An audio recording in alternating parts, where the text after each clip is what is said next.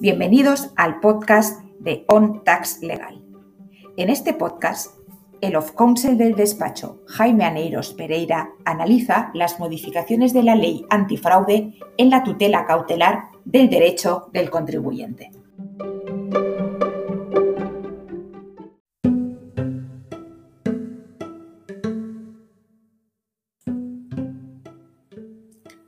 La ley de medidas contra el fraude también incluye algunas previsiones que afectan a lo que puede denominarse la tutela cautelar del crédito tributario o la tutela cautelar de los derechos del eh, contribuyente. En este sentido, hay que destacar eh, fundamentalmente tres modificaciones que se realizan en la Ley General Tributaria, en el artículo 81 en primer lugar, en segundo lugar en el artículo 161 de la Ley General Tributaria y por último en el artículo 233 de la Ley General Tributaria. Por lo que, por lo que se refiere, por lo que respecta al artículo 81 de la Ley General Tributaria, esto es a las medidas cautelares que pueden adoptarse, sin introduce un nuevo apartado 6 en el artículo 81 que viene a destacar que cuando una solicitud de suspensión con otras garantías eh, aportadas distintas de las necesarias para obtener la suspensión automática de eh, garantías o en su caso la dispensa total o, eh, o, parcial de las mismas o bien que no esté basada en la existencia de un error aritmético, material o de hecho, cuando por tanto se presente una solicitud de suspensión en estos términos y se observe que existen indicios racionales que pueden poner de manifiesto que el cobro de las deudas puede verse frustrado o dificultado, eh, se puede adoptar, se pueden adoptar medidas cautelares por parte de la administración, en este caso para asegurar el cobro de esas deudas. Por tanto, eh, se trata de solicitudes de suspensión con garantías distintas de las necesarias para obtener la suspensión automática o con garantías distintas de las necesarias para obtener esa dispensa total o parcial de las garantías, o bien una solicitud de suspensión basada en la existencia de un error aritmético, material o de hecho, pero en la que se observa, en todos estos casos, que existen indicios racionales, lo cual habrá de probarse necesariamente por la Administración, de que el cobro de las deudas eh, puede verse frustrado o eh, gravemente dificultado. En este caso, la Administración puede adoptar medidas cautelares que en este caso eh, garanticen el derecho de crédito que tiene eh, la, Administración y por lo tanto limiten de alguna forma esas posibilidades también de suspensión cautelar que tienen el contribuyente en su poder. Por lo tanto, se favorece en este caso a la Administración. En segundo lugar, también se realiza una modificación en el artículo 161 de la Ley General Tributaria. Como sabemos, en sede de periodo ejecutivo, digamos como una de las causas que impiden el inicio del periodo ejecutivo, mientras se tramite una solicitud de aplazamiento, de fraccionamiento, de compensación, se introduce un eh, nuevo párrafo segundo del artículo 161.2 que viene a decir que no impide el inicio del periodo ejecutivo cuando eh, anteriormente se hubiese denegado respecto de la misma deuda otra solicitud previa de aplazamiento, de fraccionamiento, de compensación o de suspensión o incluso de pago en especie en periodo voluntario. Por lo tanto, en aquellos casos en los que eh, la presentación previa sobre una misma deuda de una, solicitud de aplazamiento, de fraccionamiento, de compensación, de suspensión o de pago en especie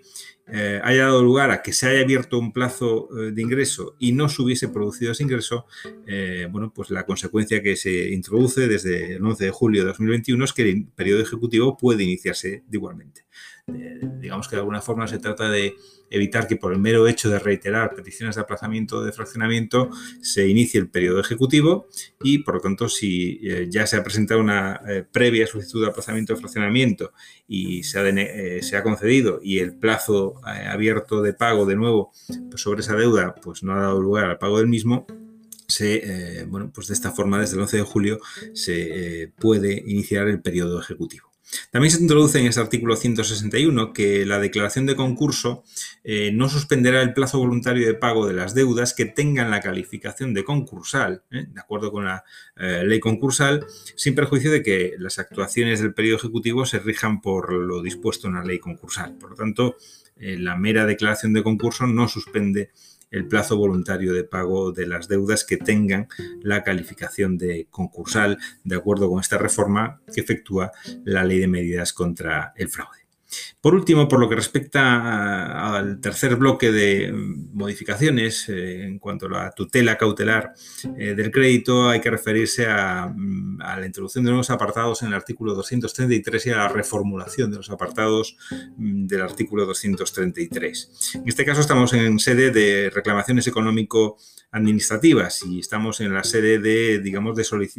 decidir sobre la solicitud de suspensión eh, de la de, un acto. En este sentido, el nuevo apartado 6 eh, señala que el tribunal inadmitirá esa solicitud de suspensión cuando no pueda deducirse eh, bien de la, de la, documentación aportada en la solicitud de suspensión o bien de la documentación existente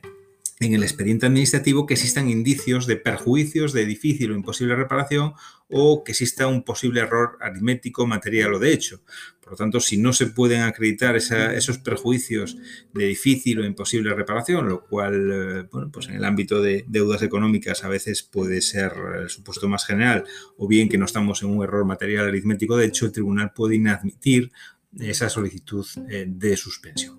También eh, se señala que en el nuevo apartado 9 que si la deuda se encontrara eh, en periodo eh, ejecutivo, la presentación de una solicitud de suspensión con otras garantías distintas de las que se necesitan para conceder esa suspensión automática o, que se, se, conceda una suspensión sobre la base de un error material o aritmético de hecho, bueno, pues en la línea también de lo señalado con el artículo 161, el 233.9, se señala que no se impedirá la continuación de las actuaciones de la Administración eh, sin perjuicio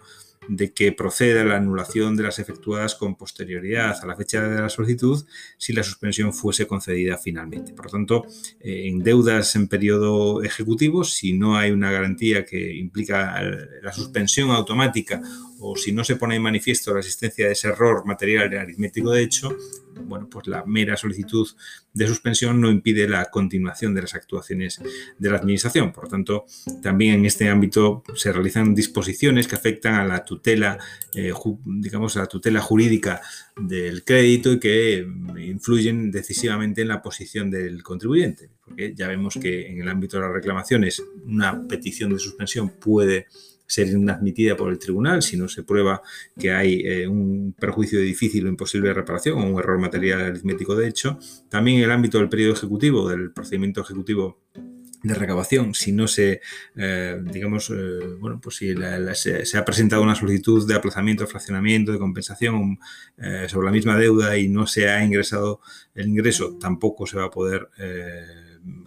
digamos, parar el periodo ejecutivo, eh, porque se puede iniciar el periodo ejecutivo y también en el artículo 81 de la Ley General Tributaria se modifica eh, la posibilidad de adoptar medidas cautelares por parte de la Administración si eh, precisamente no existen esos perjuicios de difícil o de imposible de reparación. Por tanto, también cuestiones que influyen en la posición de los contribuyentes.